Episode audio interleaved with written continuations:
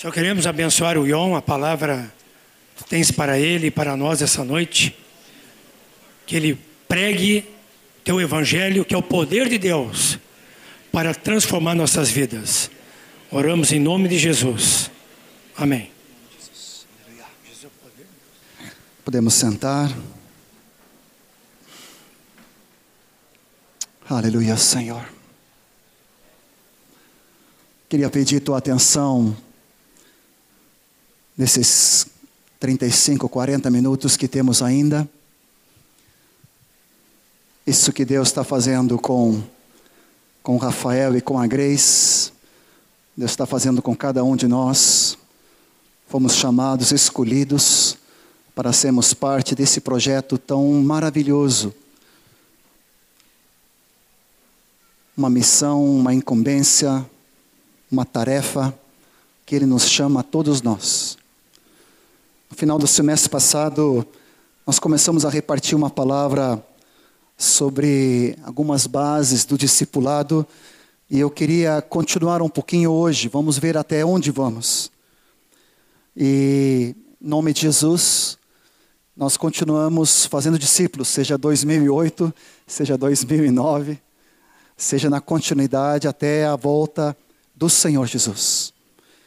Quero revisar contigo algumas coisas Semana passada, quando o Telmo nos ministrou tão preciosamente sobre o propósito, sobre o renovo de Deus, ele mencionou de novo aquilo que tem para sido para nós com muita clareza o propósito de Deus em nosso coração. Podemos ler juntos? Uma família, muitos filhos semelhantes a Jesus, para a glória de Deus Pai.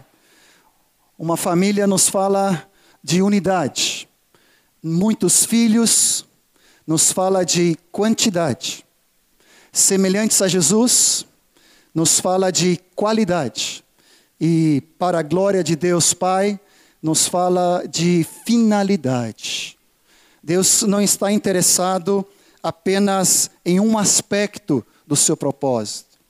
Infelizmente, segmentos ou áreas da igreja, seja ela evangélica, católica em geral, tendem a se concentrar em um desses focos, ou uma dessas, desses valores, seja unidade, seja quantidade, seja qualidade, ou seja finalidade. O que Deus quer de nós como discípulos é que todos nós, sem exceção, cresçamos em plenitude em todo o seu propósito. Há uns anos atrás, Moacir ministrou num retiro de discipuladores para nós, é, desenvolvendo um pouco mais sobre o propósito eterno. E aquilo ali gravou no meu coração e quero repetir o que ele ministrou naquele dia. Uma família nos fala de unidade, um só coração em conhecer a Cristo Jesus. Tu queres repetir comigo? Um só coração, de conhecer a Cristo Jesus. João 17,3 nos fala que a vida eterna é essa que conheçamos a Deus Pai e ao seu Filho, Jesus Cristo, a quem ele enviou.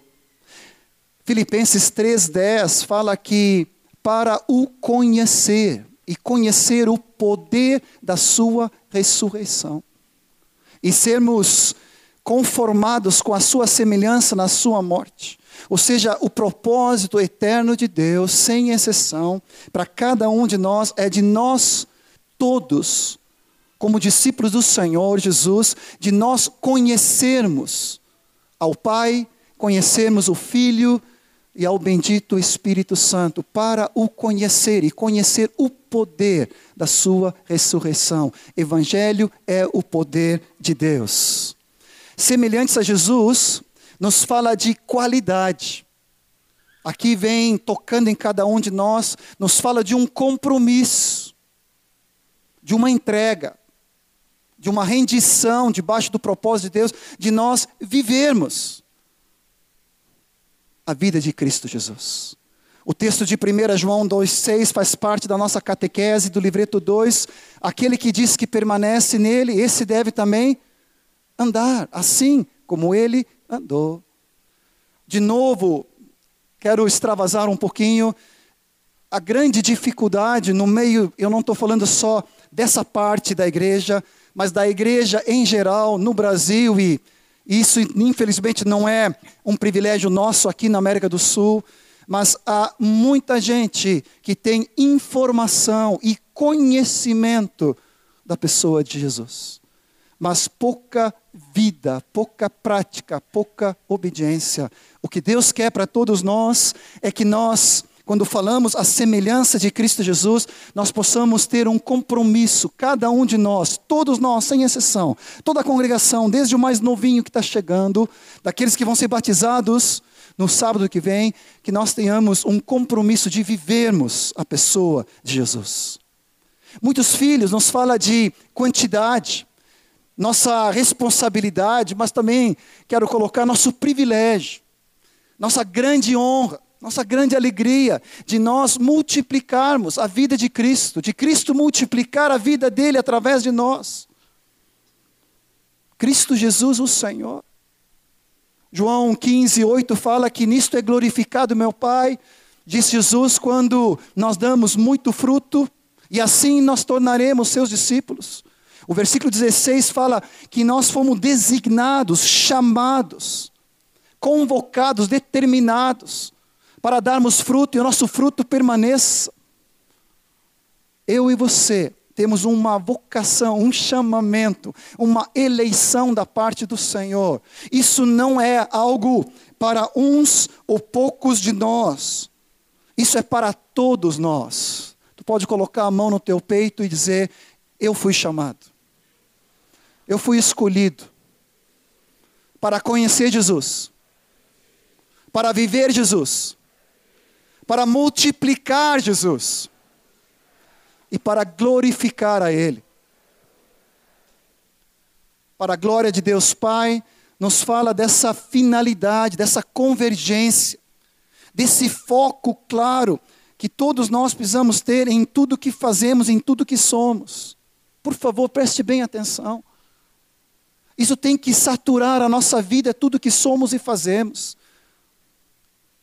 Convergindo tudo para a glória de Deus Pai. O texto de 1 Coríntios 10, 31 fala de uma coisa tão óbvia, tão banal até, tão cotidiana, quer comamos, quer bebamos, e ele ainda coloca, né, dentro dessa abrangência, ou qualquer outra coisa. Fazei tudo para a glória de Deus Pai. O discípulo do Senhor Jesus, que começou a captar o propósito eterno, e que foi conquistado por Ele, ele vai viver nessa dimensão. E isso não é algo para um ano ou para outro, isso é para todos os dias da nossa vida até o final ou até Jesus nos arrebatar. Dessa maneira, temos um alvo, um foco muito claro nesse propósito. E esse propósito se chama Jesus. Você diz amém? Mais forte. Aleluia porque dele, por meio dele e para ele, tudo para a glória dele. Isso é aquilo que Deus tem para nós. Assim seja verdadeiramente. Amém. Quero orar contigo sobre essa introdução. Que isso vai entrando no teu espírito. Que nós possamos nos apaixonar cada dia de novo. Nada, nada novo que tu está ouvindo. Mas de novo nós precisamos nos apaixonar. De novo, cada ano, cada dia, cada semana, nós precisamos nos converter ao propósito de Deus que se chama Jesus, o Cristo, o Filho do Deus vivo, e sermos para louvor da glória dele, e a nossa vida proceder dele, ser por meio dele e convergir para ele, assim seja, Senhor, nas nossas vidas, verdadeiramente. Assim seja em cada um de nós, como teus discípulos, aqui, em nome de Jesus, em toda parte, em todo lugar. Tu nos chama para isso. Eu creio que foi no ano passado, eu estava visitando o Fred e aonde eu vou, eu vou buscando todos os livros, olhando na biblioteca, e caiu na minha mão um livro de um irmão chamado Peter Haldorf. um pastor sueco, e naquela leitura me ficou gravado três palavras-chave sobre o discipulado. Não é tão fácil achar um livro em sueco que fala sobre discipulado. Mas Deus colocou na minha mão aquele livro, era um livro da década de 80, e re, renovou no meu espírito algumas verdades. E eu fiquei meditando. Depois, em agosto, no presbitério, na praia, Deus nos falou tanto sobre comunhão. E indo para Recife, Deus falou: Eu quero que tu ministres sobre isso, sobre esses três pontos fundamentais do discipulado a Cristo. E tudo começa com a comunhão. E foi exatamente isso que Deus de novo nos salientou, nos reafirmou. Lemos 1 João, lemos 2 João, lemos 3 João inúmeras vezes. E a igreja já recebeu parte disso através dos colegas. E ali Deus começou a colocar alguns princípios fortemente no meu coração: comunhão, obediência e serviço. Três verdades fundamentais que são bases do nosso discipulado a Cristo e sem as quais nós perdemos o foco. Na outra vez que eu preguei no final do ano, falei mais sobre a comunhão. Hoje eu quero entrar um pouco mais, mas antes de entrar na obediência e no serviço, se o tempo der, reciclando de novo, ou revivendo, nós precisamos gra gravar no nosso espírito, isso aqui é fundamental. Discipuladores, pais e mães espirituais, discípulos, preste bem atenção, tudo começa com a comunhão com o Pai, com o Filho e com o Espírito Santo. A obediência vem em segundo lugar. Se nós invertemos a ordem desses fatores, gerando uma obediência que não é fruto de comunhão, nós podemos cair em legalismo. Podemos ca cair em formalismo, em exterioridades em apenas uma obediência exterior. E isso não gera um discipulado a Cristo e não gera o propósito eterno de Deus. Por isso que essa ordem dos fatores, ela é fundamental. Primeiro a comunhão, depois a obediência, esses dois são bases do nosso discipulado a Cristo por meio de Jesus.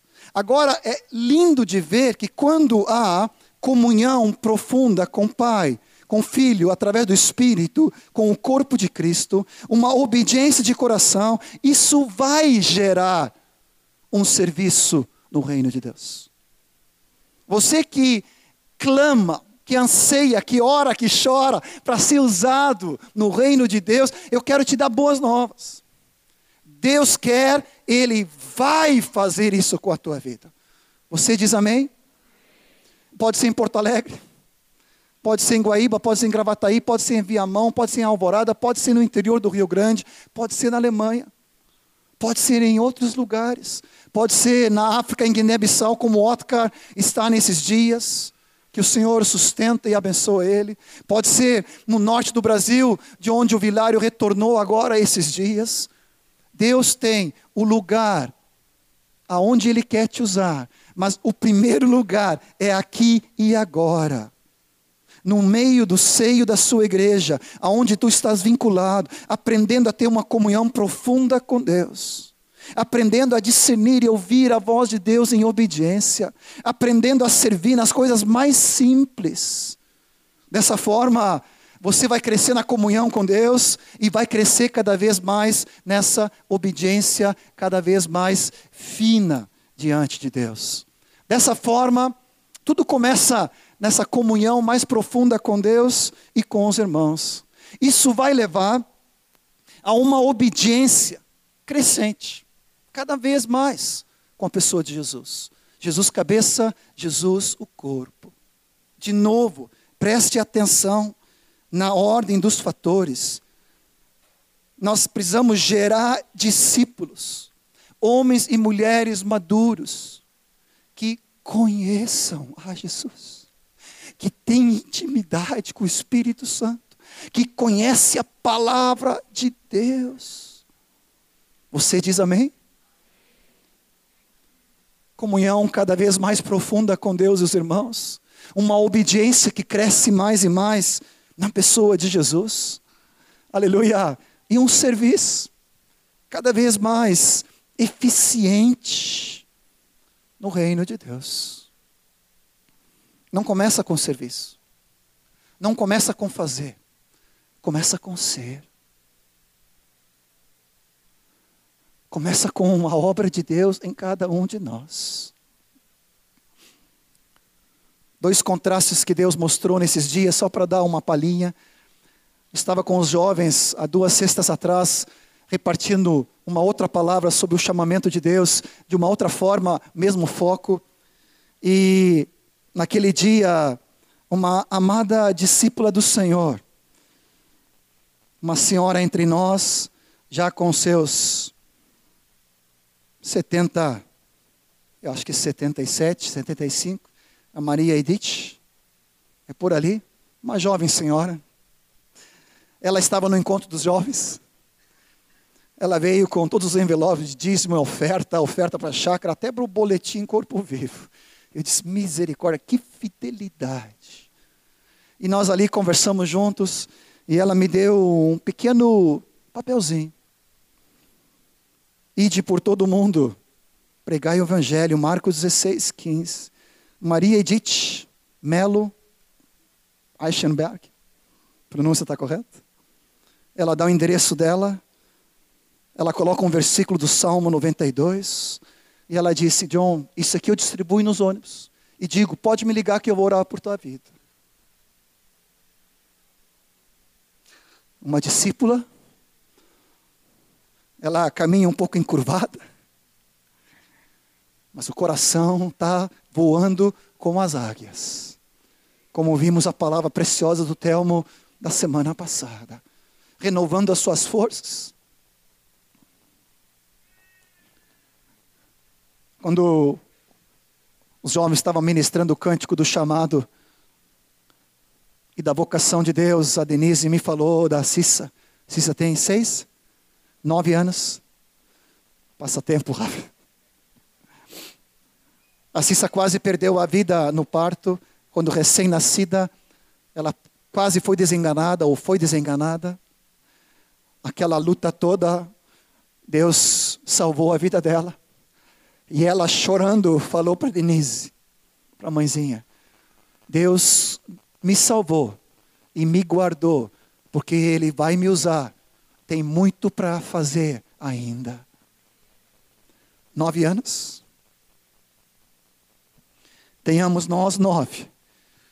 Ou 76, 77, 78 ou 79. Sejamos nós, Cissa ou Dona Edith. Nós precisamos entender. Tudo vem crescendo na nossa vida. Comunhão, obediência, serviço, comunhão, obediência, serviço, comunhão, obediência e serviço. Queres repetir comigo? Comunhão. Mais uma vez, comunhão, obediência e serviço. Senhor, nós queremos acolher o teu chamado. Nós queremos gravar em nosso coração. Somos discípulos teus. Nós vivemos para o teu propósito. E é para isso que tu renova nossas forças como águias. É para isso que tu nos faz florescer como as palmeiras. Renova nossa mocidade, Senhor Jesus. Nos torna ágeis para corrermos e não cansar, para caminharmos e não nos fatigarmos, porque é uma obra a ser realizada. Mas essa obra, ela é fruto de uma comunhão íntima e profunda contigo, conhecendo o Pai, o Filho e o Espírito, conhecendo a tua palavra em toda riqueza, conhecendo a vida do corpo em toda a sua propriedade. Nós queremos te louvar, Senhor Jesus, pela tua imensa misericórdia. Dessa forma, nós precisamos aprender a seguir Jesus nessa obediência, submissão, nessa comunhão e nesse serviço, crescendo na revelação do governo e do senhorio de Cristo Jesus. Quem me conhece há alguns anos sabe que vira e mexe, a gente volta a tocar nesse fundamento da nossa fé. Muitos novos entre nós, muitos adolescentes, muitos jovens, muitos novos convertidos. Cada vez mais nós precisamos colocar essa, esse fundamento da comunhão, da obediência, gerando um serviço em liberdade, uma alegria do reino de Deus. Quero te convidar de seguir Jesus. Uma visão que eu aprendi em 78 com Erasmo. Num dos primeiros encontros do nosso discipulado, ele começou a ministrar sobre o propósito, e para mim tudo aquilo era novo. Ele começou a falar sobre Jesus, a porta do reino. E até que isso eu já tinha ouvido. Cresci numa denominação pentecostal e eu louvo a Deus por ali ter sido gerado em Deus, por ali ter sido batizado e ter recebido o batismo do Espírito Santo, mas a minha fé se restringia ainda muito à porta e somente para a porta. Eu pensava que o caminho era o caminho até a porta. Não tinha clareza que João 10, 7 e 9 diz: Eu sou a porta. Mas no versículo 9 ele fala: Quem entrar por mim, entrará, sairá e encontrará pastagem. E eu me lembro uma das primeiras vezes que eu ministrei sobre isso depois, me deu quase um nó, porque eu pensava que Jesus era o caminho até a porta. Mas comecei a compreender que Jesus, ele é o caminho também, ou no mínimo, depois da porta. Nós entramos pela porta, arrependimento, fé, batismos, vai vir logo depois ficou fora de ordem. Mas o caminho, João 14, 6 fala: Eu sou o caminho, a verdade e a vida. Ninguém vai ao Pai a não ser por mim. Mas não é só ir ao Pai para a salvação, é ir ao Pai também para o pleno conhecimento do Filho de Deus, a perfeita varonilidade, a medida da estatura, da plenitude de Cristo, para o conhecer e conhecê-lo plenamente. Não há atalho, não há outro caminho a não ser no discipulado, em comunhão, em obediência e serviço, para que possamos atingir o alvo que é conhecê-lo e conhecê-lo e conhecê-lo. Oséias 6 fala, né? Prossigamos em conhecê-lo. Conheçamos e prossigamos em conhecê-lo. Nesse propósito, Romanos 8 fala de nós sermos conformados à imagem dele. Gálatas 4 fala de sermos formados até os filhos, meus filhos, ser formado em Cristo. Efésios fala a respeito do pleno, né? Todos cheguemos à unidade da fé e do pleno conhecimento do Filho de Deus. A perfeita varonilidade, a medida da estatura, da plenitude de Cristo em nós. Colossenses 1, 28 nos fala de que para isso que eu me afadigo, eu prego, anuncio, advirto a todo homem, toda sabedoria, a fim de apresentar todo homem perfeito em Cristo. 2 Timóteo 3,17 fala: para que o homem de Deus, a mulher de Deus, seja perfeito e perfeitamente habilitado em toda boa obra. Amados, quando caiu essa escama dos meus olhos, eu comecei a ver que Jesus não era só a porta, e a salvação, arrependimento, batismo era apenas o início da minha caminhada e não o final. A minha vida teve um norte, a minha vida teve um alvo, a minha vida começou um discipulado diferenciado no meio do corpo de Cristo, e eu louvo a Deus até o final da minha vida pelo privilégio de ouvir do propósito, da restauração, do discipulado, do governo de Jesus, do Espírito e da graça. E você aqui, que tem começado a receber revelação sobre isso, você não pode tratar levianamente o tesouro que Deus tem posto na tua mão. Tem que fazer diferença. Você diz amém? Nisso também nós encontramos, nessa obediência, a vida de Cristo com começo em obediência à fé. No caminho, a vida cristã, ou a vida em Cristo, desenvolve-se e cresce através da obediência. Quero dizer algo, não tem atalhos no discipulado a Cristo. Comunhão, obediência e serviço. Comunhão com a palavra, comunhão com a pessoa do Espírito, comunhão em oração, em adoração, em louvor, comunhão em intimidade com o Pai, com o Filho e com o Espírito Santo, que gera uma obediência de coração, não segundo as vistas, não para dar aparência, não para dar e fazer uma média, uma obediência de coração, porque o nosso alvo, o propósito, é uma obediência de coração. Diga comigo, obediência de coração. Uma submissão voluntária à palavra de Deus e ao seu espírito. O Espírito Santo está me dizendo que alguns aqui têm lutado nesse ponto. O Espírito está me dizendo que tem algumas pessoas que têm caminhado aos trancos e barrancos, aos, a, a, de alguma maneira andando, mas não andando altaneiramente, como diz a palavra, com o rosto erguido, com os olhos no alvo, com o coração comprometido, com as mãos no arado. Tem um cântico do Daniel que fala certamente sobre isso. Estou preparado para a vinda de Cristo, porque já estou caminhando nesse propósito. E cada dia que passo, mais e mais, eu sou apaixonado por Ele, por Jesus, por seu reino e por seu alvo. Eu quero te desafiar de nessa noite tu te renderes completamente a Jesus e o seu propósito. Colossenses 2, 6 e 7 fala que assim como recebemos a Cristo Jesus o Senhor, Assim andai nele. Nele radicados, edificados, fundamentados na fé, tal como fomos instruídos, crescendo em ações de graça. Tu quer tirar a temperatura de um discípulo? Encosta o termômetro espiritual. Faz uma medição. Hoje tem digital, né? Faz uma medição.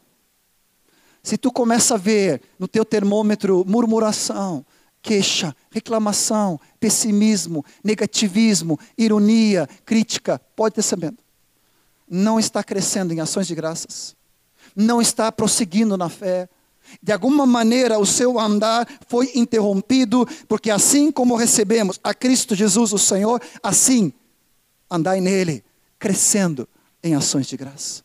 Até o próprio Jesus o Filho de Deus, embora sendo filho, aprendeu as coisas, aprendeu a obediência pelas coisas que sofreu. Não há outra forma, não há outra maneira. Foi o Job que me falou na saída, um livro do Philip Yancey. Não desperdice suas lágrimas, não, esse é outro, do Roy Hesson, mas é isso sobre a questão de aproveitar o sofrimento, de aprender com o sofrimento. É isso, Job? E o Job sabe o que ele está falando. Amados, eu não sei todas as coisas que acontecem na tua vida, mas eu sei uma verdade. Tudo coopera para o bem daqueles que amam a Deus, daqueles que são chamados segundo o seu propósito. O Senhor te chama de tu aprender a obediência em fé em tudo que Deus te faz passar nessa obediência ao Senhor, eu quero só dar uma palhinha, tenho dez minutos ainda, sobre esse exemplo de obediência que tem, tem há vários anos me despertado muito na vida de Paulo, obediência e serviço. São três capítulos que tu pode ler nas férias, capítulo 9, capítulo 22, capítulo 26. Primeiro capítulo 9 vai falar de Lucas narrando a conversão de Saulo. Capítulo 22 e 26 vai falar do próprio testemunho de Paulo na conversão dele. Vem comigo, rapidamente, nós não vamos entrar em detalhes, mas eu quero só deixar contigo, picando no teu espírito, duas perguntas que vão te ajudar nesse propósito. Capítulo 9 quando Paulo fala da sua conversão, você pode abrir o livro de Atos. E aqui continuamos, possivelmente numa outra data, mas você conhece o episódio, conhece as Escrituras. Saulo respirando, sendo possuído por ameaças e morte contra os discípulos do Senhor, dirigiu-se ao sumo sacerdote. E lhe pediu cartas para as sinagogas de Damasco, a fim de que, caso achasse alguém que eram do caminho, assim homens como mulheres o levassem presos para Jerusalém. E seguindo ele estrada fora, ao aproximar-se de Damasco, subitamente uma luz brilhou do céu ao seu redor. E caindo por terra, ouviu uma voz que lhe dizia: Leia comigo em voz alta: Saulo, Saulo, por que me persegues? E ele perguntou: Leia comigo em voz alta: Quem és tu, Senhor? A primeira pergunta que tem a ver com o senhorio de Cristo é essa primeira pergunta que definiu a vida de Saulo. Quem és tu, Senhor? E a resposta foi: Eu sou Jesus, a quem tu persegues. Levanta-te e entra na cidade, onde te dirão o que te convém fazer. Seus companheiros de viagem pararam emudecidos, ouvindo a voz, mas não discernindo, diz no outro capítulo. Não vendo, contudo, ninguém, mas vendo a luz, diz no outro capítulo. Levantando-se Saulo da terra, abrindo os olhos, nada podia ver, e guiando pela mão, levaram para Damasco. Esteve três dias sem ver, durante os quais nada comeu nem bebeu. Ah, havia em Damasco um discípulo chamado Ananias. Disse-lhe o Senhor numa visão, Ananias, ao que o Senhor respondeu: Eis-me aqui, Senhor. E Ananias, o Senhor ordenou a Ananias, dizendo: Dispõe-te, vai à rua que se chama direita, na casa de Judas, procura por Saulo, apelidado de Tarso. Ele está orando e viu entrar um homem chamado Ananias, impor-lhe as mãos para que recuperasse a vista. Ananias, porém, respondeu: Senhor, de muitas maneiras tenho ouvido a respeito desse homem, quantos males tem feito aos teus santos em Jerusalém. E para aqui trouxe a autorização dos principais sacerdotes para prender a todos os que invocam o teu nome. Mas o Senhor diz: Vai, este é para mim um instrumento, um vaso escolhido para levar o meu nome perante os gentios e reis, gentios e reis, bem perante os filhos de Israel. Capítulo 22. Paulo agora está fazendo uma defesa quando ele foi preso no templo e teve aquele alvoroço. E ele se levanta no meio daquela multidão que queriam matá-lo. E ele começa a falar em língua hebraica, versículo 3, dizendo: Eu sou judeu, eu nasci em Tarso da Cilícia, Criei-me nessa cidade, aqui fui instruído aos pés de Gamaliel, segundo a exatidão da lei de nossos antepassados, sendo zeloso para com Deus, assim como todos vós o sois no dia de hoje.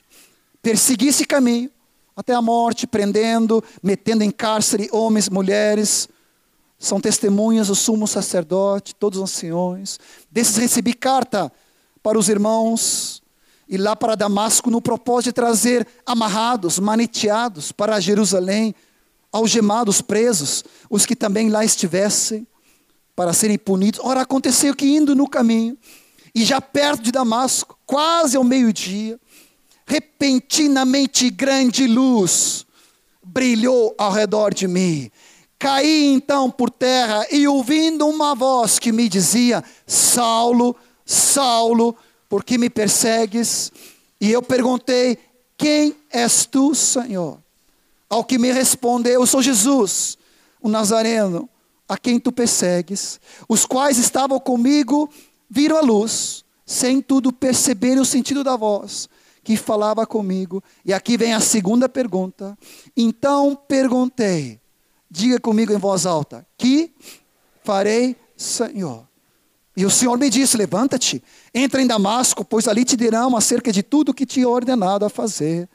E tendo ficado cego, por causa do fulgor, guiado pela mão, chegou a Damasco um homem chamado Ananias, piedoso, conforme a lei, tendo bom testemunho de todos os judeus, veio procurar e pondo-se junto a mim, disse: Olha bem, considera, Saulo, irmão, recebe novamente a vista. Nesse mesmo hora, recobrei a vista e olhei para ele, e ele me disse: O Deus de nossos pais, de antemão, te escolheu para conheceres a sua vontade, para veres o justo, para ouvires uma voz da sua própria boca, porque terás de ser testemunha diante de todos os homens das coisas que tens visto e ouvido, e agora, por que demoras? Levanta-te, recebe o batismo, lava os teus pecados, invocando o nome dEle.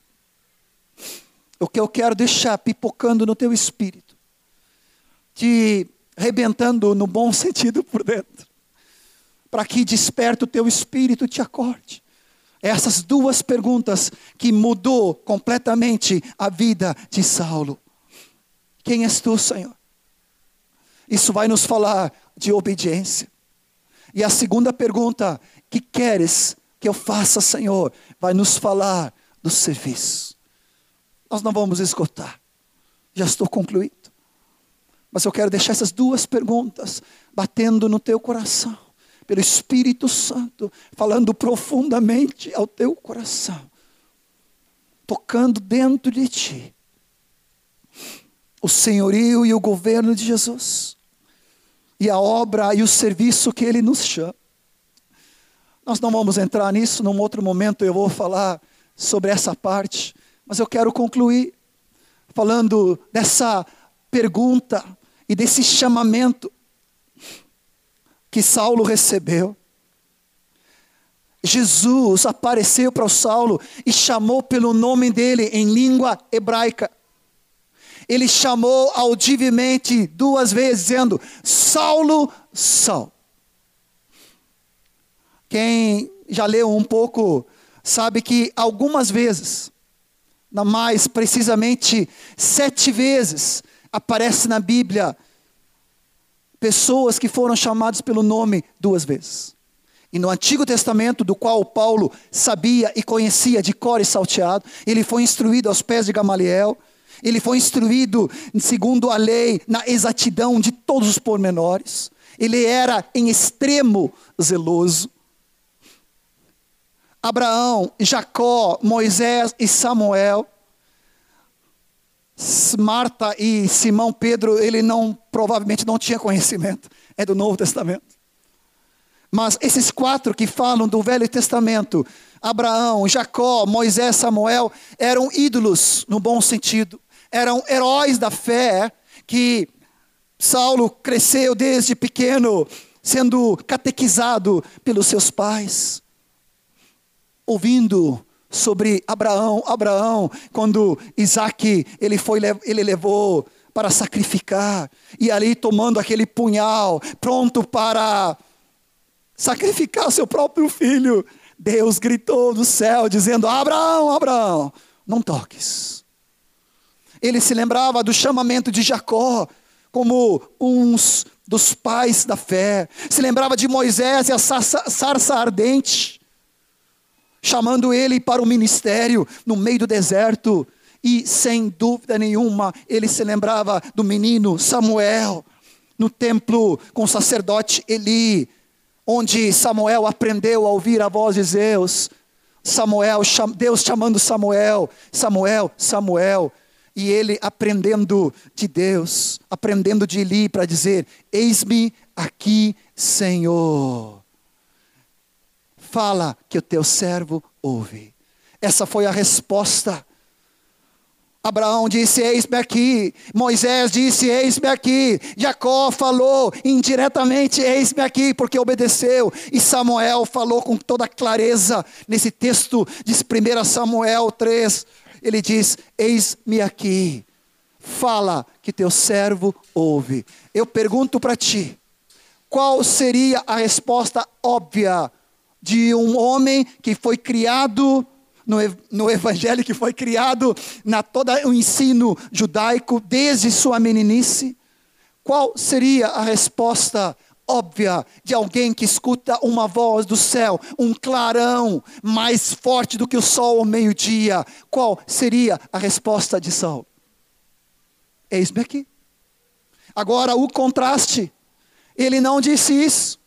Ele falou: Quem és tu, Senhor? Ele não conhecia a Jesus, ele não conhecia Deus que ele servia, ele não conhecia Deus dos seus pais.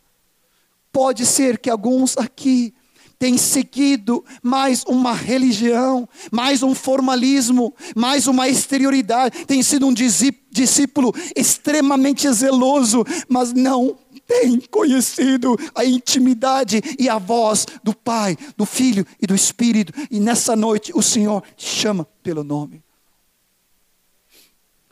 Saulo, Saulo, Abraão, Abraão, Isaac, Isaac, Jacó, Moisés, Samuel, Marta, Marta, Simão, Pedro, e ele te chama pelo nome nessa noite.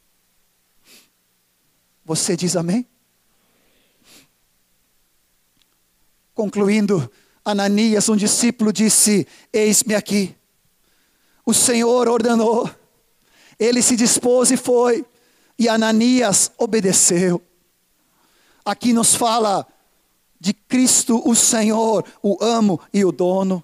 E há muitos anos atrás, Moisés, aqui no nosso meio, ministrou que tem duas palavras que não podem coexistir com o senhorio de Cristo em nossa vida: o mas e o não não podem existir no nosso vocabulário. Quando Jesus nos fala, ele é amo, Ele é Senhor, Ele é dono. Nós precisamos sujeitar a nossa vida debaixo da autoridade dEle. Eu vou concluir aqui. Mas eu sei que o Senhor quer derramar sobre o teu coração desse espírito que eu tenho nos falado. Quero te convidar a não nos colocarmos em pé. Queria chamar os meninos só com violão e um teclado bem baixo de nós cantarmos essa canção de novo. E eu quero te convidar, a você que tem titubeado e que tem andado às vezes em dois caminhos e não tem se rendido debaixo do completo governo de Jesus. Eu quero te convidar de você se render para que tu conheças a Jesus, o Senhor, e para que tu entregue a tua vida a serviço dele até o final da tua vida. Porque tu foste chamado, tu foste escolhido, tu foste vocacionado desde o ventre da tua mãe. O Senhor te chamou. Algumas coisas têm te tirado do foco, mas nessa noite o Senhor nos chama, nos fortalece, como ele já nos falou na semana passada, para que nós podamos, possamos responder ao chamado dele. Obrigado, Jesus. Oh, Senhor.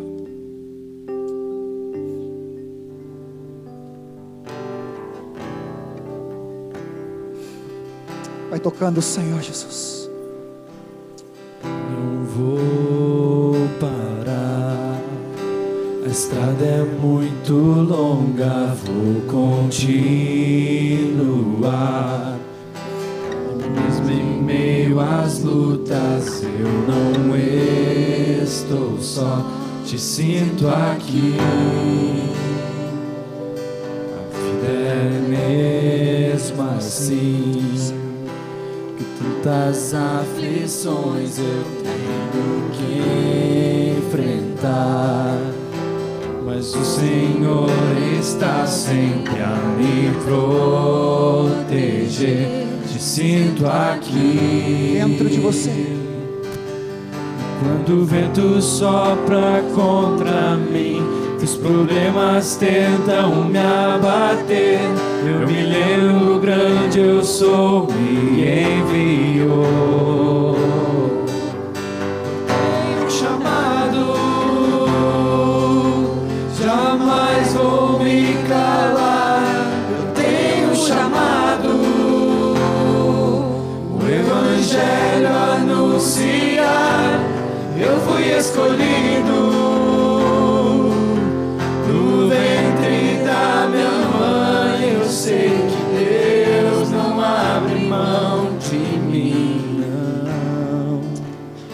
De alguma maneira eu sei que tem algumas pessoas. Eu não estou dizendo que tu está afastado. Pode ser que seja teu caso. E que nessa noite tu está voltando definitivamente ao Senhor. mas não necessariamente tu tens te apartado de Deus no total, mas de alguma maneira tu tens te apartado da centralidade de Cristo e do seu propósito e do seu governo e num discipulado a Ele. Eu quero te convidar de você vir à frente e de nós te abençoarmos e orarmos contigo, mas de tu fazer um altar diante de Deus, sabendo que Ele te chamou pelo nome. Mas claro que a minha voz nessa noite é Jesus te chamando pelo teu próprio nome. Não pode mais resistir. Tu não pode mais lutar com Deus. Te renda completamente debaixo do governo dele. Obrigado, Jesus. Se tu quiser te ajoelhar, se tu quer derramar teu coração diante do Senhor, deixa Deus operar no teu interior.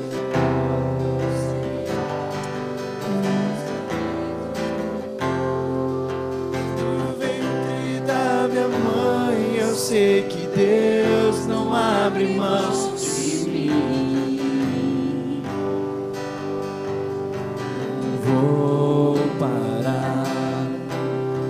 a estrada é muito longa, vou continuar.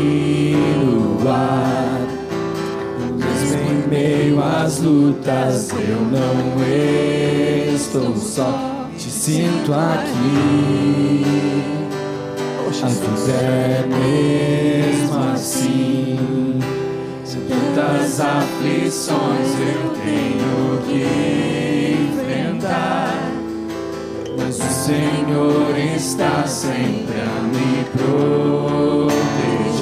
Te sinto aqui.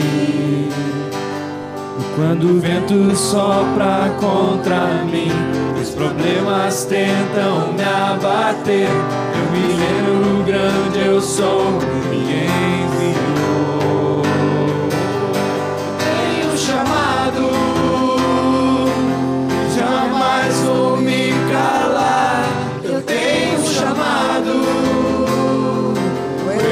Evangelho anunciar. Eu fui escolhido do ventre da minha mãe. Eu sei que Deus não abre mão de mim. Tenho chamado, jamais vou Levanta as mãos no teu calar. lugar. Eu tenho chamado. Pode levantar tuas mãos no teu lugar onde O tu estás. Evangelho anunciar,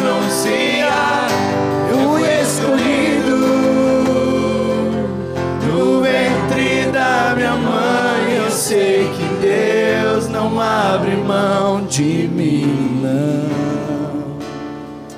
Senhor, neste momento nós impomos nossas mãos sobre cada um dos queridos aqui. Isso mesmo. Por favor. Pode sair do teu lugar, ajudar a impor as mãos. Profetiza sobre cada um desses queridos. E você que está no teu lugar, levantando tuas mãos. Você começa a dizer para o Senhor: Senhor, eu tenho convicção do meu chamado, do meu retorno para ti, da minha entrega absoluta e completa para ti, Senhor.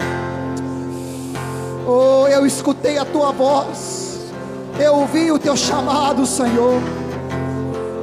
Oh, obrigado, Senhor. Eu recebo de ti, Senhor Jesus.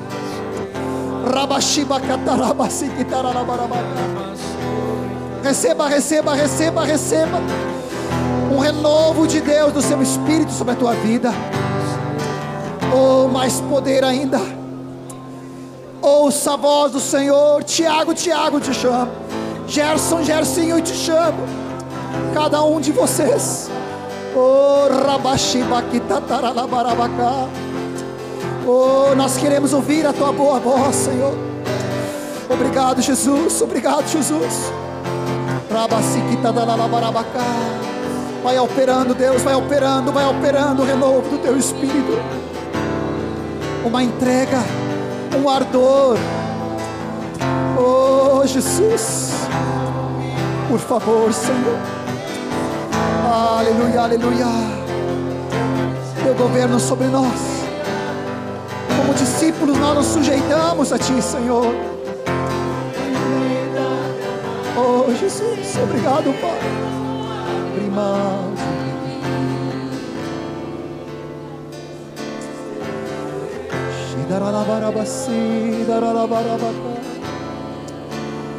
Oh, aleluia. Renova do Espírito, Senhor. Renova o chamado, renova o fogo, renova o ardor, Senhor. Renova o clamor pela tua vida, Senhor. Para cumprirmos o teu propósito, Senhor Jesus. Renova em cada um de nós, sem exceção. No lugar onde estamos, aleluia, não tem diferença. Todos fomos chamados, todos, todos somos vocacionados por Ti.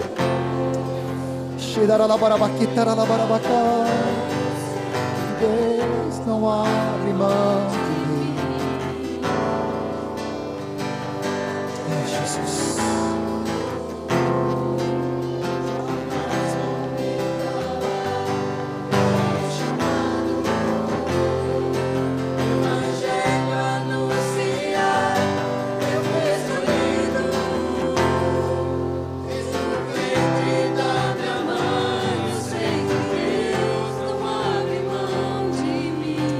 Deus não abre mão de ti.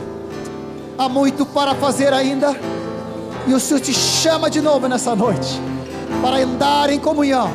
Para andar em obediência. E para andar a serviço dEle. Obrigado, Jesus. Obrigado, Senhor.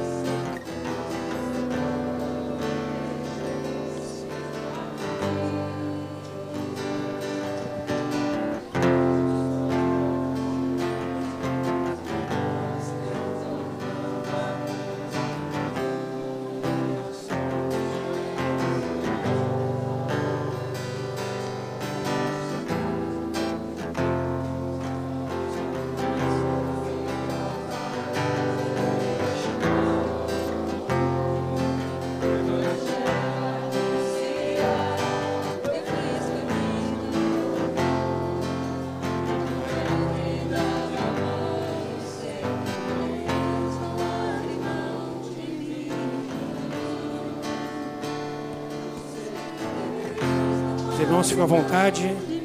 Quem quiser oração, vem aqui à frente. Quem quiser missar uns com os outros. Os irmãos têm que ir embora também. Mas vamos viver debaixo do poder de Deus, amém? Cada dia, na nossa casa, no nosso trabalho, nosso dia a dia, pregando o Evangelho, fazendo discípulos, vivendo para o louvor e a glória do Senhor. Vão no poder do Espírito Santo, em nome de Jesus.